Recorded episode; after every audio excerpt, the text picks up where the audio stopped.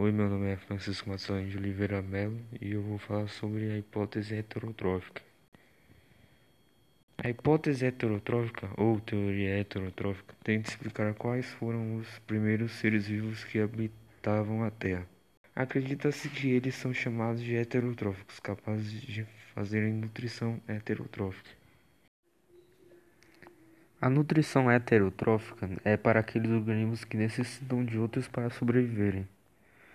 Os que viviam na Terra primitiva absorviam moléculas orgânicas que podiam estar presentes nos primeiros oceanos existentes. Para eles produzirem sua energia, eles precisavam fazer a fermentação, processo que vai ser explicado mais para frente. A respiração que é feita pelos animais com um sistema respiratório, tanto completo quanto incompleto, era impossível, por causa não só da baixa concentração de oxigênio, para ocorrer a série de reações químicas, como também a necessidade de grande quantidade de enzimas, dando a capacidade de respirar.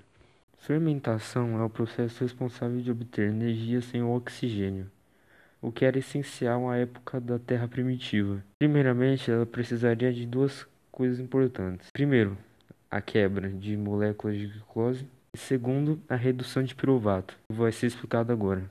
Então, no primeiro processo, o piruvato é reduzido e convertido por álcool etílico, podendo ser liberado gás carbônico, chamado fermentação alcoólica. Já no segundo processo, o piruvato é reduzido para lactato, não sendo liberado gás carbônico. Já esse é chamado de fermentação lática. Um exemplo de seres capazes de fermentar podem ser as leveduras.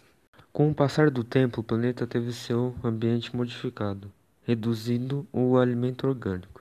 Com isso, os organismos foram sofrendo alterações, uma dessas sendo capazes de reproduzir seu próprio alimento. Logo, esses seres foram chamados de fotossintesantes.